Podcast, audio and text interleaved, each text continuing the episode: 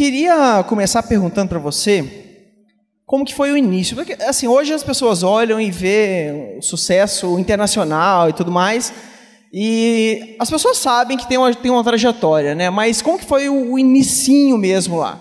É, até antes de você decidir, talvez, que queria ser uma cantora, se é que em algum momento você pensava em ser outra coisa. É, não, eu já nasci com essa vontade de ser cantora desde, desde bebê, já falava isso, já tinha essa convicção. É, antes eu não tava, eu não me especializei em artes, né? Eu tinha muita vontade de fazer isso, mas eu tive uma infância, eu não, eu vim de um lugar muito humilde, então meu pai não não apoiava muito essa coisa de estudar artes e eu estudei administração. Então fiquei três anos fazendo administração é, no curso preparatório. É, fiquei, terminei um curso técnico de, de administração e depois fui fazer estágio na Vale do Rio Doce. Então, lá eu comecei a, a, conviver um pouco com a vida, com tudo que eu tinha aprendido né, de administração, e comecei a me, a me conhecer nesse lado.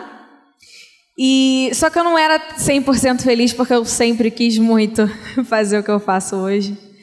Então eu comecei pela porta que me abriu, eu sempre fui muito eclética, embora as pessoas achem que eu só gosto de funk, só escuto funk. Não, eu não escuto só o que, o que eu faço. É, mas o funk foi a primeira oportunidade que me apareceu. E eu já amava, já gostava muito. E acabei agarrando essa primeira oportunidade que, ah, de longe, para qualquer outra pessoa da minha família que eu tive, ou amigos que eu tivesse contado, todo mundo pensou que era uma oportunidade quase que quase que não era uma, né, por tão, por tão pequena e tão simples que parecia, mas eu fiquei insistindo, insistindo até acontecer o que eu queria que acontecesse. Muito bom. Eu fico pensando, assim, você sempre queria cantar e ser artista e tudo mais, mas quando que dentro, quando você trabalhava na mineradora, teve alguma coisa específica que aconteceu ou que em algum momento que você falou agora eu vou apostar nisso. Então, é, eu tenho uma funcionária, uma, uma colaboradora minha, que fala que eu não dou ponto sem nó. E eu tenho um pouquinho disso, sim. Quer dizer, eu tenho muito disso. É, eu sempre gostei muito de dançar. Eu saía, ia para muitas festas. Eu era nova, mas eu já adorava sair para dançar. E lá eu conheci, no Rio de Janeiro, tinha uma empresa de. Tem, né? Ainda existe. De funk, chama Furacão 2000. E essa empresa tinha um programa de televisão e tinha alguns artistas que cantavam funk assim. E eu ia para essas festas que eles promoviam. Daí eu comecei a ver que tinha uma câmera lá e falei: "Ah, vou ficar amiga dessa galera, né?"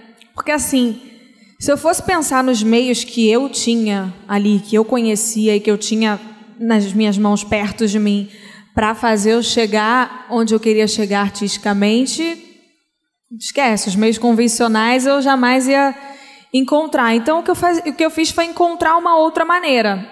Nessa época eu já era estagiária na Vale do Rio Doce e coloquei um vídeo. Depois eu fiquei amiga de todo mundo lá dessa empresa e coloquei um vídeo cantando na internet, dançando a música da apresentadora do programa, que é um programa local.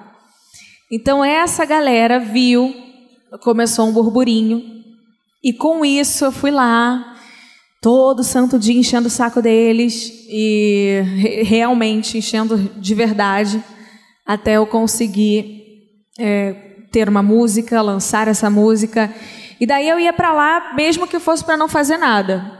Eu ia para lá assistir os outros trabalharem, assistir os cantores fazerem música, assistir o produtor trabalhar, assistir a menina vendendo show. Eu só pedia, eu entrava, falava, vai, posso ficar aqui sentada? E passava o dia inteiro só observando. E assim eu fui aprendendo um pouco de como funcionava esse meio que eu estava entrando. É... Daí eu continuei na Vale, em paralelo eu fazia alguns bailes, algumas festas de funk e eu tinha um número fake, um e-mail fake da, de uma empresária X, de um empresário X que eu falava que era meu irmão, mas era eu, é, da Anitta. E ia fechando os negócios e fazendo tudo, bem, bem aprendendo comigo mesma e olhando muito, observando muito como os outros faziam. Eu sempre fui muito curiosa, então eu perguntava muito: ah, o que está que que tá fazendo aqui? Por que isso? Por que aquilo? Então fui aprendendo ali no meio de campo. É, depois disso, eu tive que tomar uma decisão, porque eu fiquei um mês, eu fiquei um ano na Vale e eles iriam me efetivar. Eu tinha 17 anos, ia fazer 18 assim que a gente começasse o novo contrato. Nesse momento, eu já estava treinando novos funcionários e eu cheguei no dia de assinar a minha a efetivação, o meu contrato de verdade, né? não, não só como estagiária.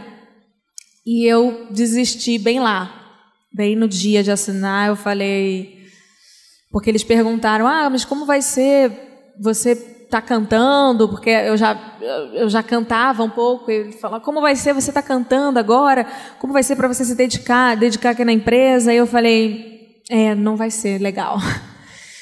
E saí e resolvi tentar a carreira de cantora sozinha, sem, sem, um, sem uma segurança por trás, né? Legal, acho que muita gente acaba passando por isso aqui. É, tem muitos empreendedores de primeira viagem aqui nessa plateia. É um mercado muito novo, né, que a gente trabalha aqui. E tem sempre esses pontos assim de decisão, né? Mas dessa época que você trabalhou ainda na, na Vale, você, que tipo de aprendizado você teve que você usa até hoje, assim, seja na carreira musical ou como empresária hoje? Eu aprendi muito como empresária, obviamente, e eu aprendi muito, mas sem saber eu aprendi muito sobre o que é você ser um chefe. Porque eu não era uma chefe, mas eu tinha uma. Então, eu convivia entre os funcionários e, ao mesmo tempo, como eu era estagiária, era meio que café com leite, né? Eu, eu conseguia estar por dentro de tudo que estava acontecendo, mas não fazia parte da situação por ser uma estagiária, ainda não ser levada a sério como, ah, como uma efetiva do, do escritório. Então, eu aprendi muito hoje, muitas coisas que eu vivi na Vale, eu levo hoje para a minha carreira na hora de comandar a minha equipe, de ser uma líder, assim, muitas coisas que eu ouvia os funcionários falarem, os, os, os outros amigos de trabalho, que na época, quando você é o líder, quando você é o chefe, você não vai escutar. Quando você está entre os colaboradores, é que você entende a forma deles de pensar.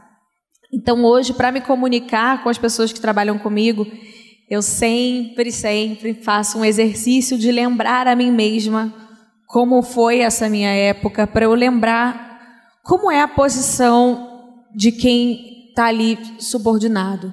É, não que isso seja uma coisa menor, muito pelo contrário, mas você precisa entender como a pessoa te enxerga, como você pode fazer com que aquela pessoa se sinta parte da sua equipe, como que ela se sinta parte de um todo e não só é, mais uma pessoa que está ali trabalhando e fazendo o que tem que fazer e ganhando seu dinheiro e indo embora. Então, sempre na minha equipe eu, eu tenho, eu carrego a importância de fazer cada um se sentir realmente importante ali no seu trabalho, na sua função e fazer com que eles se sintam felizes. Então, de lá para mim foi a maior a maior o maior aprendizado que eu levo até hoje. Muito bom. Eu tenho